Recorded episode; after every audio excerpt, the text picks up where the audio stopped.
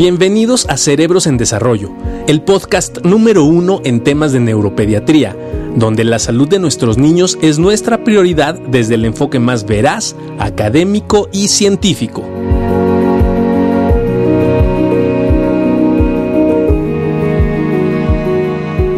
Estamos con el doctor Enrique Fogier. Enrique, ¿cómo estás? Hola. Reumatólogo, pediatra. Hola a todos. Y ahora, este, bueno, está existiendo este, pues ahora sí estamos en pánico, ¿no? Eh, con el coronavirus. Y independientemente de las medidas o normas que se tienen que dar para los niños en general, mucha, muchas mamás nos empezaron a preguntar qué hacer con grupos vulnerables, ¿no? Y tú manejas mucho inmunosupresores, ves pacientes inmunodeprimidos. ¿Qué va a pasar con estos chicos, no? O sea, niños que puedan tener estas características, las medidas que tienen que usar las mamás son las mismas que las que se usan en, en los niños en general. Bueno, son pacientes inmunocomprometidos por el tratamiento que tienen para el control de su enfermedad, sea lupus, artritis, dermatomiositis, etcétera. Independientemente de eso, tenemos que considerar otra situación. Hay muchos pacientes con lupus, por ejemplo, que tienen, referido en la literatura y documentado en nuestros diagnósticos, inmunodeficiencias. Entonces, son dos puntos que los ponen en desventaja en relación a un niño sano. Por consecuencia, eh, son más vulnerables efectivamente. Al ser más vulnerables, corren más riesgo de enfermarse o de enfermarse en una situación más crítica, complicarse de un resfriado a una neumonía, por dar una situación de ejemplo. El punto es que no debemos apanicarnos. El niño y los papás ya saben que el niño tiene unas defensas que están modificadas por su tratamiento o que están en riesgo por la inmunosupresión asociada, si así está documentado. Entonces, ¿qué medidas deben de tomar? Las mismas. Las mismas en el sentido de que no hay una medida especial por ser un paciente inmunocomprometido. El punto es que las deben de ejercer perfectamente. No ser laxos ni relajarse. ¿Y cuáles son esas medidas? Pues las medidas de higiene, lavarse las manos antes de consumir alimentos, lavarse las manos antes y después de ir al baño, eh, alejarse de personas enfermas de resfriado que estén evidentemente tosiendo, con fiebre, no saludar de mano, de beso, de abrazo, ¿de acuerdo? Todas las recomendaciones que se nos están haciendo en este momento. De igual forma, no asistir a lugares concurridos, encerrados, pues podemos hablar desde cines, estos lugares de videojuegos, que están muchas personas ahí encerradas, jugando en un ambiente poco ventilado, ¿de acuerdo? Y pues obviamente tener esas precauciones y ejercerlas y las mamás concientizarlas. ¿Qué influye aquí? La edad. No es lo mismo un niño de 10, de 12, de 15, que son poblaciones de enfermedades reumáticas, en su mayoría a lo mejor para lupus, más sin embargo el pico de edad de la artritis, que es de 2 a 4 años cuando empiezan el diagnóstico, pues es más difícil a un niño concientizarlo y por el contrario, pues hay que estar atrás de él lavándole las manos, aplicándole gel al mismo niño, pues alejándolo de lugares propensos a o no llevarlo a lugares que pueden ser riesgosos. ¿Qué pasa con la escuela? O sea, porque aquí es, eh, creo que uno de los temas más importantes es, ¿lo llevo a la escuela? ¿No lo llevo a la escuela? Si mi hijo tiene esta inmunosupresión, porque, digo, no solo estamos hablando de pacientes reumatológicos, pacientes oncológicos, ¿no? Pacientes con otro tipo de enfermedades. Si va a la escuela, puede ir a la escuela, la recomendación es vaya a la escuela, y si sí va a la escuela, ¿hay alguna recomendación especial? ¿Cubrebocas, no cubrebocas? Bueno, ante esta situación presente, vigente, hay que tomar medidas. Sin embargo, nosotros estamos precavidos y los papás están precavidos de nuestra población desde antes. A ellos siempre se les dice, avisen a la escuela que el niño tiene esta enfermedad y que el niño necesita ciertas, vamos a decir, medidas de prevención. ¿Cuáles son esas medidas de prevención que desde antaño les decimos o previo al circo escolar ahorita que inició es la escuela, la maestra, la MIS tiene que avisar si en su salón que podemos hacer cosas combinadas a nuestro presente. Hay un brote de sarampión, hay casos de sarampión, hay casos de influenza en el salón, en el transporte escolar, en la ronda de la escuela.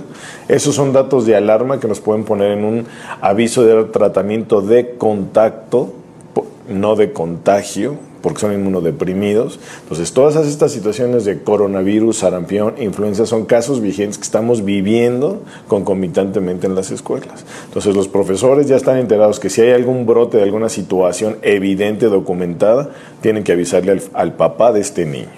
Punto número dos.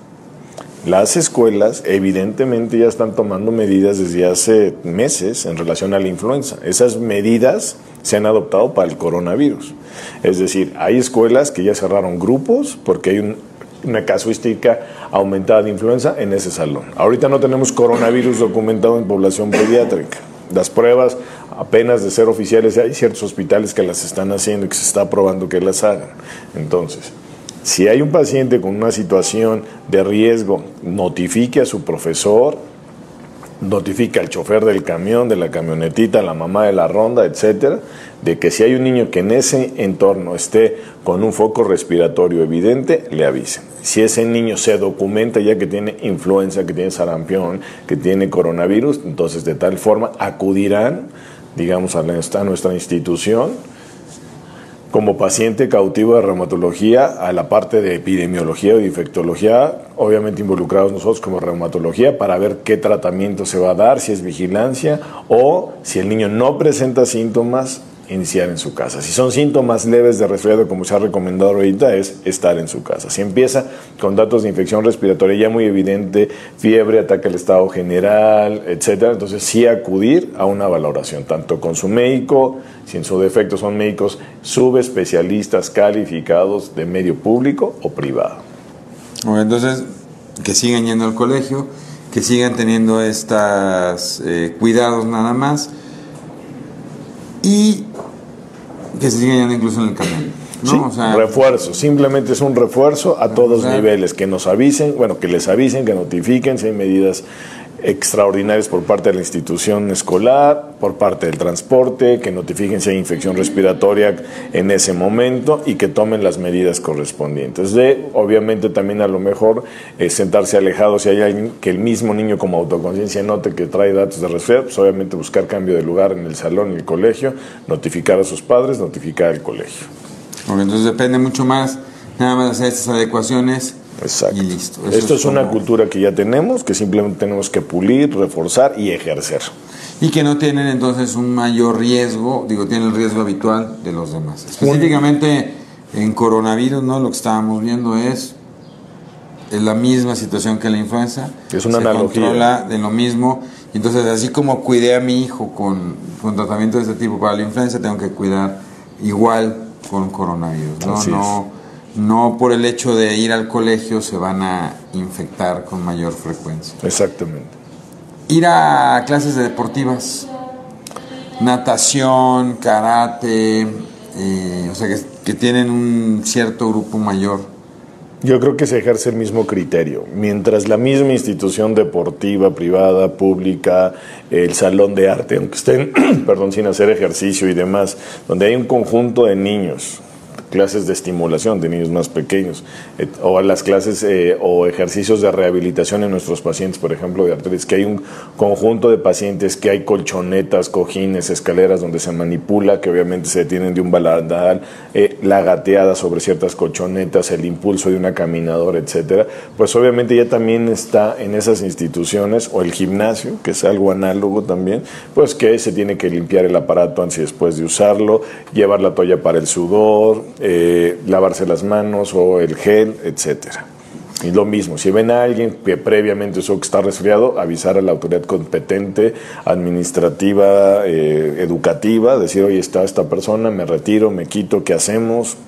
¿Okay? Mientras no haya una alerta, vamos a decir, de la Secretaría de Salud, de evitar estas estos lugares, estas actividades, no hay una política estricta que ya las hay de ausencia de clases por la institución educativa correspondiente o el gimnasio o el deportivo, podemos llevar una vida de rutina como la hemos llevado ejerciendo las medidas de higiene.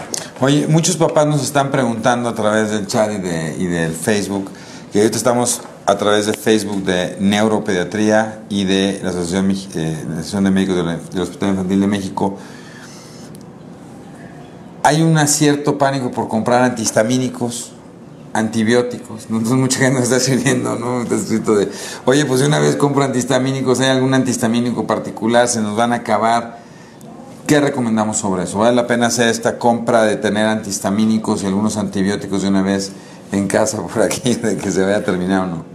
Bueno, hay, eh, hay mucha influencia de redes sociales y obviamente hay pánico, hay imágenes que vienen de Europa, que son las que predominantemente asustan a las noticias de Europa, donde también ya se ejercieron las compras de pánico y no van desde medicamentos sintomáticos como antihistamínicos, antiinflamatorios, antigripales y demás, van desde obviamente alimentos, eh, ya tuvimos el desabasto a nivel nacional de las situaciones de higiene, ¿no? de las toallitas de cloro, de antisépticas, los cubrebocas y demás. Eh, papel de baño, ¿no? Estaban diciendo lo del papel de baño que compramos. Paños faciales y demás, ¿no? Digo, no creo que el coronavirus se manifieste en todos con diarrea, pero no entremos en el pánico, ¿no? el punto es todos en el botiquín en casa tenemos sintomáticos, ¿no? Entonces sí vale la pena tener a lo mejor algún antiinflamatorio, algún antihistamínico, algún un antigripal. ¿Por qué? Porque cualquier resfriado y escalando, tomando diferentes caminos, sea influenza, sea resfriado común, sea coronavirus, pues obviamente va a haber fiebre, dolor de cabeza, dolor muscular.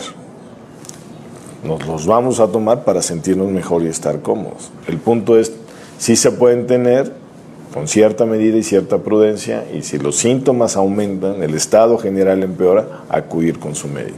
Sí, eso es muy importante, ¿no? Yo, yo creo que, que los tengan, pero que si hay una manifestación de vías aéreas superiores, ¿no? O sea, un resfriado, dificultad y fiebre es mucho mejor que vayan a su médico y que puedan redirigir un poco este un uso responsable. Un uso responsable de lo que se necesita para poder trabajar.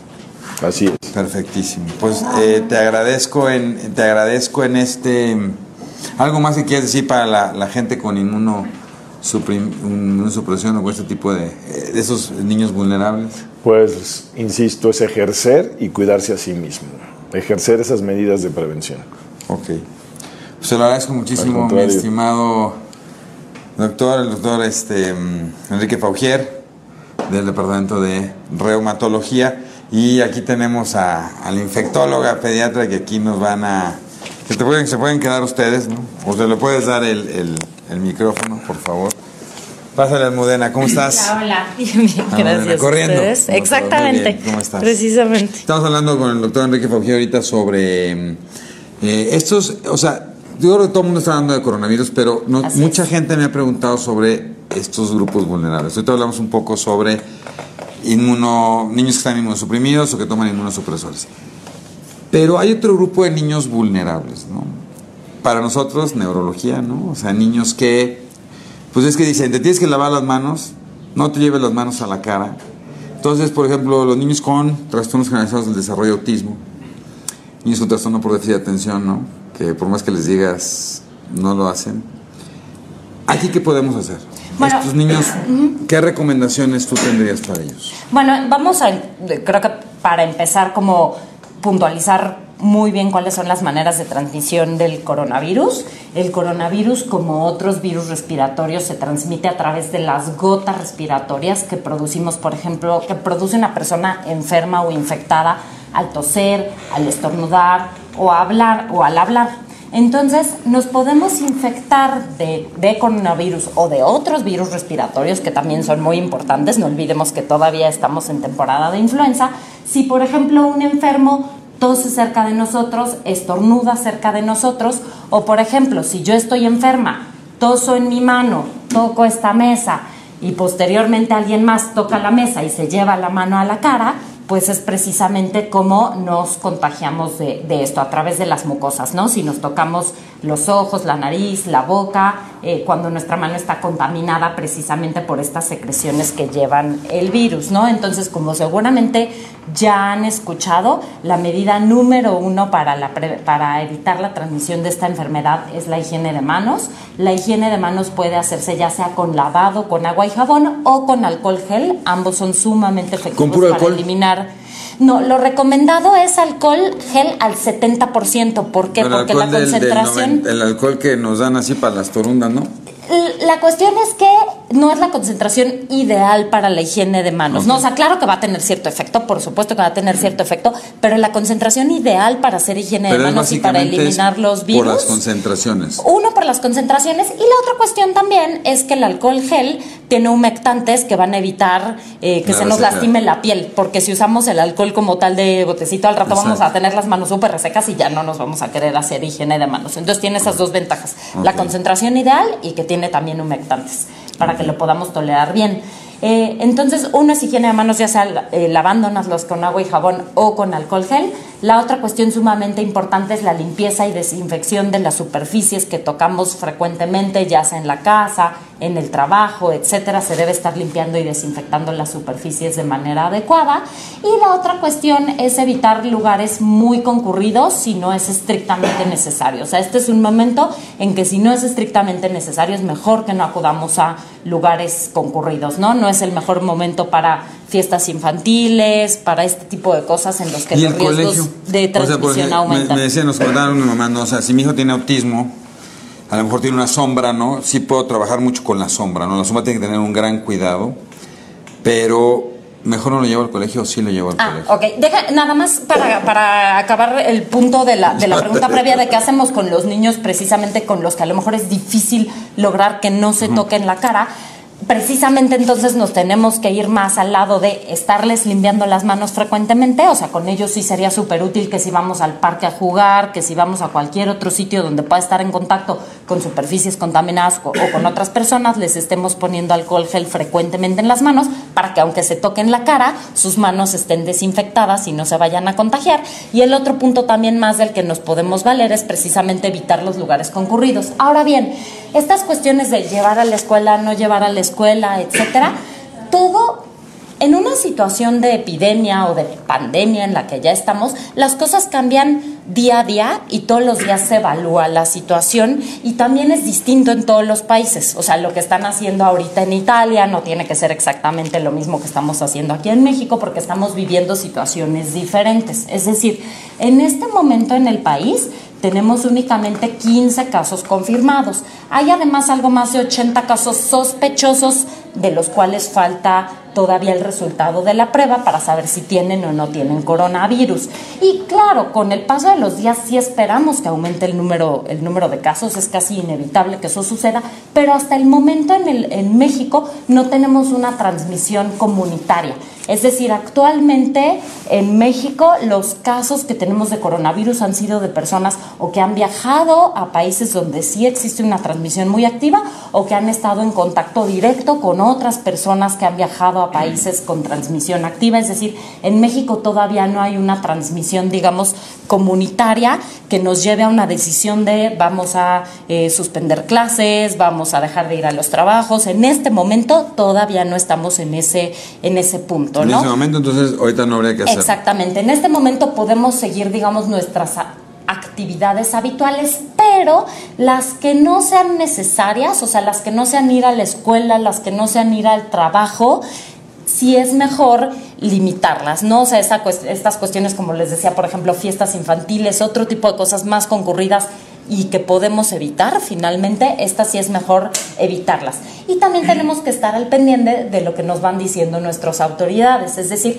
la Secretaría de Salud, la Dirección General de Epidemiología, están todos los días revisando cuál es el número de casos, cuántos confirmados tenemos, cuántos sospechosos tenemos, dónde se encuentran, etcétera, etcétera, y por eso nos están informando constantemente de qué medidas tenemos que tomar. O sea, ahorita todavía podemos seguir llevando una vida, digamos, normal, solo con las precauciones que ya dijimos, pero eso puede ser que la próxima semana, en dos semanas o en tres semanas cambie y que las autoridades decidan por algún periodo, por ejemplo, cerrar escuelas o por algún periodo cancelar eventos, etcétera, etcétera. Entonces esto finalmente va a ser una situación dinámica que estar muy, hay que estar muy al pendiente de lo que dicen las autoridades de salud. Como les decía, Ahorita estamos en un momento en que todavía tenemos muy poquitos casos este, eh, en el país pero hay que estar al pendiente de cómo, de cómo se va modificando la situación. La otra cosa que también tenemos que irnos, digamos, entrenando en nuestro comportamiento, aparte de la higiene de manos y de no tocarnos eh, nariz, ojos y boca,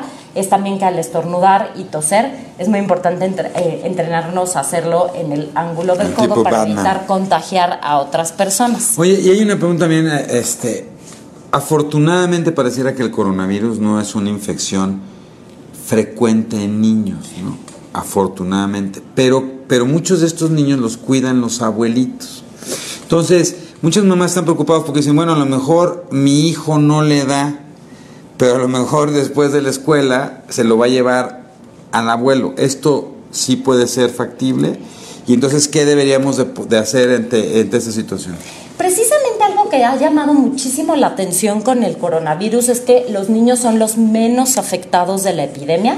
De acuerdo a los datos que tenemos de China, de hecho, los, los niños menores de 10 años representan menos de 1% de todos los casos que se han detectado y de hecho hasta el momento no existe ninguna muerte en pediatría, o sea, los casos que se han detectado en niños, la gran mayoría de por sí son pocos y además la gran mayoría han sido casos leves, sí han habido unos pocos casos de niños con neumonía que se han tenido que hospitalizar, pero realmente es una enfermedad que hasta el momento parece ser poco frecuente y poco grave en niños y lo contrario sucede con los adultos mayores, ¿no? Sí queda muy claro que los que más tienen riesgo de ponerse graves o de fallecer son los adultos, sobre todo los mayores de 70 años, pero inclusive a partir de los 50 empieza a aumentar el riesgo de gravedad. Ahora, si los niños son Gracias.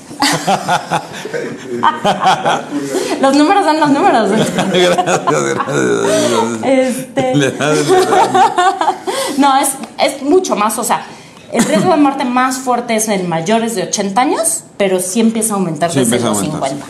Pues entonces... Ahora, si los niños son no transmisores, es una es algo que todavía se está estudiando. O sea, todavía no, obviamente, siendo una infección nueva, a pesar de que la información se está generando de manera muy rápida y continua, hay muchas cosas que todavía no sabemos. Si nos basamos en lo que sucede en otros virus respiratorios, como por ejemplo con influenza, sí es probable que los niños, aunque no sufran enfermedad grave, puedan transmitir a otras personas. De hecho, con influenza eso está clarísimo. Los niños en edad escolar, entre los 5 y 15 años, son los que eh, tienen mucho menor riesgo de, sufrir enfermedad grave o fallecer por influenza, pero sí queda bien claro que son un, un, grupo bien importante para transmitirle a otras personas y particularmente a sus abuelitos, que son los que sí pueden fallecer por influenza. Con coronavirus esto todavía no queda muy claro, no sabemos qué tan transmisores son los niños. Eh, eso todavía se está estudiando, pero es probable, si nos basamos en lo que pasa con otros virus respiratorios, que sí, que los niños sí puedan transmitir. Entonces, uno, hay que enseñarle a nuestros niños de nuevo estas medidas de etiqueta respiratoria, de que si tosen o estornudas, estornudarse en el ángulo del codo, eh, que si cualquiera de nosotros tenemos síntomas respiratorios, ya sean niños o adultos, evitar el contacto cercano con otras personas y que particularmente los adultos mayores, los abuelitos, este, sí con ellos sí tenemos que ser mucho más cautos de que no tengan contacto cercano con personas que tengan fiebre o síntomas respiratorios y que eviten los lugares muy concurridos. Oye, nos están preguntando, ¿niños con broncoespasmo, sibilancias o asma son más vulnerables al coronavirus? Eh, volvemos un poquito a lo mismo, como todavía no tenemos mucha información en niños porque los casos en niños han sido pocos, no es una respuesta que podamos dar de manera contundente, porque todavía no tenemos todos los datos, pero si nos basamos en lo que sucede con otras infecciones respiratorias, sí es probable que tengan mayor riesgo de alguna enfermedad grave. En adultos, que es en los que sí tenemos más datos, sí se ha visto que tienen mayor riesgo de gravedad. Los adultos que tienen enfermedad cardíaca, enfermedad respiratoria, diabetes mellitus, enfermedad neurológica o En niños, como les decía, como son muy poquitos casos, todavía no estamos seguros, pero es probable o cabría pensar que sí, que un niño que tiene alguna enfermedad pulmonar crónica o en general otras enfermedades crónicas sean algo más susceptibles a sufrir enfermedad grave. Otra cosa interesante, aquí dice, hay un rumor que los médicos tienen orden de, aunque detecten coronavirus, decir a la población que es influenza. No, de ninguna manera. No, no, no. No, no, hemos, no hemos- no hemos llegado a eso, ¿verdad? No, hemos No, no, tenido. Y eso, no, o sea, y quiero que la gente se quede muy tranquila porque evidentemente son medidas diferentes, son vigilancias diferentes, entonces no, no hay nada de eso, ¿no? Que posiblemente, como pasa en muchas enfermedades, ¿no? De repente pueda llegar a, a un médico que no está tan enterado que, y que le diga, no, no, no es coronavirus, es influenza o es este gripe común, puede pasar, o sea, puede pasar que a veces haya un subregistro, ¿no? Pero, pero no para nada que estemos teniendo estos cambios, ¿no? Por supuesto. Claro, siempre los sistemas de vigilancia de las enfermedades, por más que se hagan los mayores esfuerzos de detectar casos, exacto, no podemos estar 100% seguros que no hay casos que se nos están este, pasando o confundiendo, pero de ninguna manera existe este tipo de indicación. Por el contrario, el sistema de salud está muy interesado en poder detectar los casos a tiempo. ¿Por qué? Porque si logramos detectar los casos a tiempo y evitar que tengan contacto con muchas otras personas, vamos a lograr que esta trans, que si bien, como decíamos, los casos forzosamente van a aumentar, vamos a lograr, si los detectamos a tiempo y los aislamos de otras personas, vamos a lograr que esta transmisión sea mucho más este, lenta y que sea un problema menos grave para nuestro país. Entonces, todo lo contrario, más bien el sistema de salud está muy interesado en sí poder detectar a los casos y- y que tienen coronavirus. que tiene. Y punto número dos, claro que seguimos teniendo influenza. O sea, no crean que, ah, no, están diciendo que es influenza cuando no es. Seguimos teniendo influenza, ¿no? O sea, normalmente la temporada de influenza todavía se mantiene hasta marzo e inclusive a veces abril. Entonces, por supuesto que seguimos todavía teniendo casos de influenza, que recuerden que también es una enfermedad muy importante. Ok. Los niños con epilepsia, el coronavirus no, no tiene un incremento o susceptibilidad en pacientes con epilepsia, ni favorece la presencia de crisis convulsivas en aquellos pacientes que tienen epilepsia. Sí hay que reconocer que toda infección dispara el fenómeno de las crisis porque hace una desregulación, pero no es un fenómeno directo del coronavirus. ¿Qué pasa en niños trasplantados? Hay algunas preguntas de niños trasplantados. ¿Estos niños también tienen una mayor susceptibilidad? Nuevamente, eh, no tenemos todavía información sobre pacientes trasplantados, sin embargo, cualquier condición que causa inmunocompromiso, que causa que las defensas, digamos, del organismo no sean óptimas, por supuesto que nos pueden predisponer a cualquier infección, ya sea viral, bacteriana, etcétera, etcétera. Entonces, si bien no tenemos todavía información clara muy específica respecto a coronavirus y trasplantados, claro que cabe pensar que la población de trasplantados, como eh, usualmente son pacientes inmunocomprometidos, pues cabe pensar que sean más susceptibles a esta enfermedad. Y entonces hay que, ten- hay que tener, de todas maneras son pacientes que normalmente toman y deben tomar muchas precauciones para evitar cualquier infección. Esas medidas mucho más estrictas, pero son las mismas. ¿no? Pero son las mismas, ¿no? O sea, estos finalmente- niños sí deben venir al hospital, por ejemplo, niños con enfermedad, porque la enfermedad de Menkes o cualquier otra enfermedad tiene una consulta en un hospital, sí tiene que ir a su consulta. Ah, o sea, no evitar las consultas por no contagiarse. Evitamos las consultas. No, no, en este momento, como decíamos que hay muy poquitos casos en el país, eh, mm, no estaría indicado que las personas dejen de acudir a sus consultas médicas. De hecho, esto probablemente sería contraproducente porque eh, perderían el seguimiento que necesitan para sus enfermedades de base. Es muy poco probable que se encuentren con casos de coronavirus si van al hospital. Por otro lado, los hospitales tenemos nuestros protocolos para eh, separar, digamos, a las personas que vienen con síntomas respiratorios de las que no. O sea, por ejemplo, aquí en el hospital se hace como un eh, filtro en la puerta de entrada para mandar, digamos, a lugares diferentes a los pacientes que tienen síntomas respiratorios, de los que no tienen síntomas respiratorios, a los que tienen síntomas respiratorios se les pone un cubrebocas y así eh, el objetivo es precisamente evitar que si llega un paciente con coronavirus o con influenza o con cualquier otra infección respiratoria transmisible, lo transmita a otros pacientes. Entonces, no, sí deben acudir pues a sus consultas, de consultas. manera normal. En Los este niños momento. con AME no tienen un mayor riesgo, tienen el riesgo habitual de los, de los otros niños. Este, mm, ¿Qué medidas debemos tomar al día en nuestra consulta? Las mismas, ¿no? Y lo estamos tomando ya en los hospitales, entonces la gente tiene que seguir acudiendo. Hace rato le decía a Enrique, porque hay muchas preguntas sobre esto, me voy y me compro un par de antihistamínicos y unos dos buenos antibióticos y los tengo en casa listos para ponérmelos o no.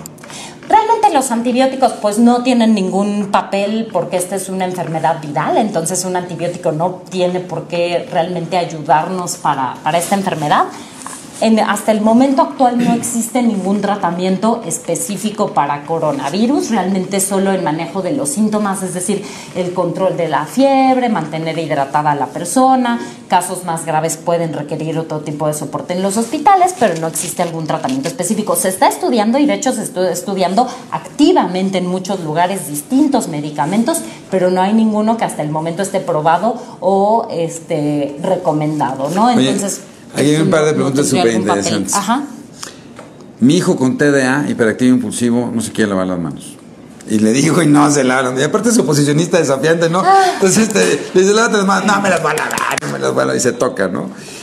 Y chicos con autismo, con trastornos sensoriales o muy chiquitos, de repente incluso el alcohol lo pueden chupar. Entonces, ¿puro jabón es suficiente? Sí, agua y jabón es suficiente, o sea, cualquiera de las dos alternativas son sumamente buenas, ¿no? Normalmente el, lo que, en lo que nos ayuda el alcohol gel es que si estamos fuera de la casa, en el trabajo, en el transporte público, etcétera, etcétera, muchas veces no tenemos un acceso a podernos lavar las manos con agua y jabón y por eso, para cuando estamos fuera de la casa es cuando es sumamente útil el alcohol gel, pero ambos son este, igual de buenos, no o sea, el jabón por supuesto que es suficiente, lo que sí es importante también es aprender a hacer una buena técnica de higiene de manos cubriendo todas las este, superficies y por un tiempo adecuado. Se recomienda, por ejemplo, que la higiene de manos con alcohol gel dure por lo menos 20 segundos y que el lavado de manos con agua y jabón dure por lo menos 40 segundos, ¿no? Con estos niños que a lo mejor eh, no quieren lavarse las manos, digo, creo que tenemos que ser sumamente, a lo mejor, eh, ingeniosos y creativos exactamente, ¿no? Para encontrar la manera en que lo tomen como un juego, como algo que sí quieren hacer, de manera en que les gusta hacerlo, justo ver si, si, si, si les gusta más hacerlo con agua y jabón o si les gusta más hacerlo con alcohol gel, ¿no? encontrar como estas alternativas para poder este, convencerlos, ¿no? Pues te lo agradezco muchísimo, Almudena. Yo quisiera que nos pudieras ayudar, hay muchísimas preguntas más, tratando de contestar y ir dando las pautas, ¿no? Este, yo creo que de repente algo que está sucediendo es estas oleadas de pánico, ¿no? Entonces, creo que el hecho de poder tener una información precisa que el Hospital Infantil de México como Instituto Nacional de Salud, ¿no? Está muy pegado a estas normas oficiales que la gente por favor eh, no empiece a entender o pensar que se está ocultando información, que se está dando información falsa, todas estas cosas, ¿no? Que en realidad sí se está haciendo un gran trabajo, falta todavía, ¿no? Como ante toda infección nueva o todo proceso nuevo, de repente hay errores, ¿no? Este, ahorita algunos dicen que no están previniendo, que el aeropuerto y que llegan y no importa, ¿no? Eh, eh, uno, nada más para tocar lo del aeropuerto, de hecho, acaba de salir un estudio bastante interesante en la revista Science, que es una de las revistas, eh, digamos, científicas más importantes, en, los, en el cual pues parece ser que realmente este screening en los aeropuertos es muy poco útil. O sea, la probabilidad de que encuentren un enfermo en el screening es muy bajita. O sea, en epidemias anteriores de ébola, de SARS, de MERS, realmente se ha visto que para hacer screening en los eh, aeropuertos se necesita invertir mucho dinero, que obviamente pues no le sobra al sector salud, y realmente la utilidad de hacerlo es bastante bajita. Entonces, sí, de pronto hay gente diciendo, ¿cómo es posible que no estar haciendo screening en los aeropuertos? realmente la evidencia científica no apoya que tengamos que estar haciendo screening en los aeropuertos, ¿no? Si, tú ya estás infectado, pero no traes un, porque lo hacen a través de calor, ¿no? Así es. Entonces es, si tú apenas vas en ese proceso de incubación, pero todavía no das la manifestación, no hay forma de saber. No te van a detectar. No te van a detectar y eso no quiere decir que hicieron un mal screening, simplemente aún no dabas la manifestación y la puedes dar tres horas después. Entonces eso es lo que de repente ha provocado este como todo este pum, no, no lo están haciendo. No. No es una medida prioritaria, definitivamente. Entonces, eso, parece que la utilidad es bastante bajita, ¿no? Entonces, hay otras cosas mucho más importantes, como lograr eso, que convencer y educarnos todos.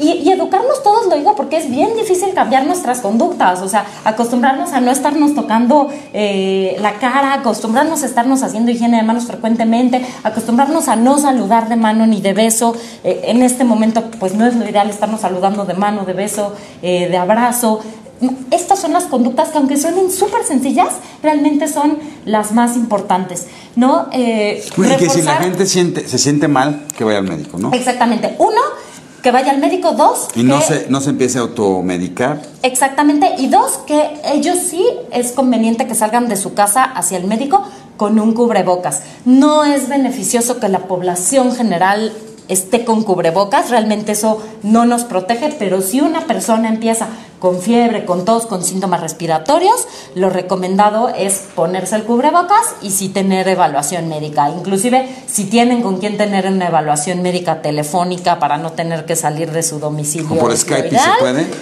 Sí, sí, sí hay la manera de cómo hacerlo virtual. De hecho, muchos países lo están implementando, ¿no? O sea, que si la persona no está grave, inclusivemente se puede hacer, inclusive se puede hacer de manera virtual.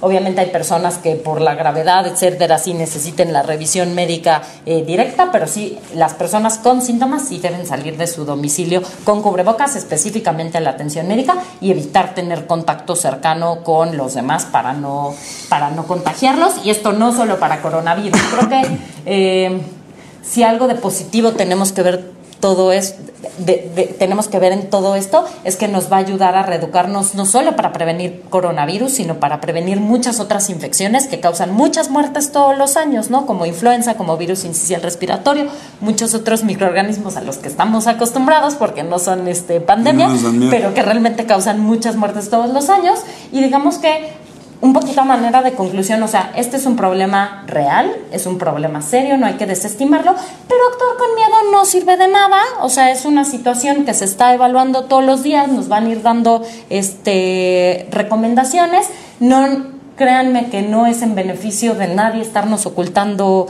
eh, información, eso sería contraproducente, entonces más bien hay que estar pues atentos. Muchísimas gracias Almudena, que estás muy bien. Este, hace rato me decían tus teléfonos, ¿dónde te pueden contactar?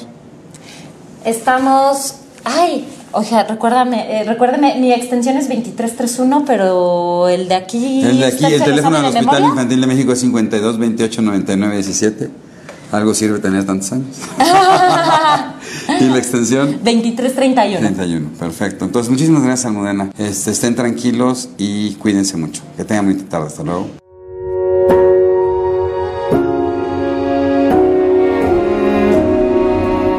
Cerebros en Desarrollo, el podcast comprometido con la idea de que en los cerebros de nuestros niños no hay límites. Síguenos en nuestras redes sociales. En Facebook nos puedes encontrar como Neurología HIM, en Instagram como arroba Neuropedia HIM, nuestra página web es cerebrosendesarrollo.com y si tienes cualquier duda o comentario, por favor escríbenos al correo electrónico cerebrosendesarrollo.gmail.com. Si este episodio crees que le puede ayudar o servir a alguien, por favor compárteselo. Le podrías estar ayudando mucho más de lo que te imaginas. Nos seguimos escuchando.